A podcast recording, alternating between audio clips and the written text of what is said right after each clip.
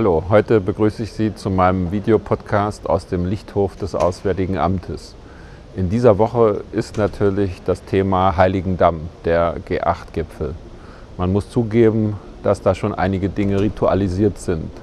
Es ist ein modernes Ritual, dass sich einmal im Jahr die acht äh, Führer der wichtigsten Staaten der Welt treffen zu eigentlich eher kurzen Gesprächen, aber mit einer sehr langen Vorbereitungszeit, diesmal unter der deutschen Präsidentschaft.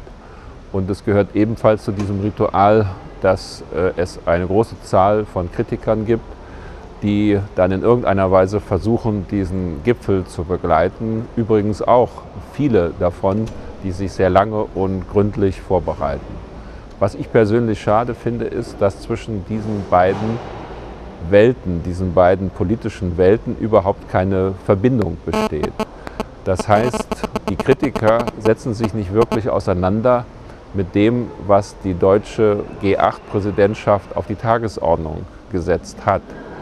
Ist es denn eigentlich verkehrt, was da die Bundesregierung macht, dass sie zum Beispiel anknüpft an den Frühjahrsgipfel zur Energie mit den weitreichenden Selbstverpflichtungen der EU in Sachen Reduzierung des Energieverbrauchs, Reduzierung um mindestens 20 Prozent des CO2-Ausstoßes bis zum Jahr 2020. Und jetzt versucht die ganz Großen wie Amerika und China auch dazu zu verpflichten, im Rahmen eines weltweiten Abkommens Länderobergrenzen zu akzeptieren, um einen weiteren Klimawandel zu verhindern und damit ja auch große Klimakatastrophen zu verhindern. Das ist ja das Thema dieses Gipfels.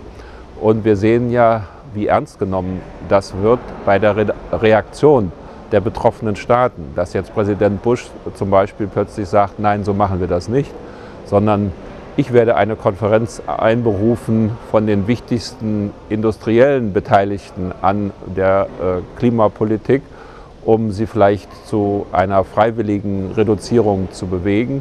Sofort springt China auf und erklärt das Gleiche. So können wir natürlich äh, weitermachen. Jedes Land ruft irgendeine große Klimakonferenz auf. Es ist das Ziel der Bundesregierung, wirklich einen verbindlichen Prozess zu organisieren, ein Nachfolgeabkommen zu dem Kyoto-Abkommen vorzubereiten mit einer klaren Verpflichtung von Obergrenzen für die einzelnen Länder, wie wir das für die EU schon gemacht haben. Das ist doch eigentlich etwas, worüber man diskutieren kann. Und es ist eigentlich aus meiner Sicht sehr schade, dass es praktisch keine vernünftigen Verbindungen zwischen diesen beiden politischen Welten gibt. Der seriösen Vorbereitung dieses Gipfels auf der einen Seite, der seriösen Vorbereitung der Kritiker auf diesen Gipfel auf der anderen Seite.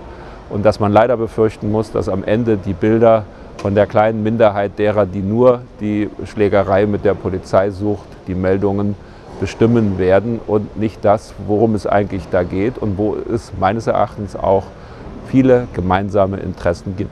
So viel für heute.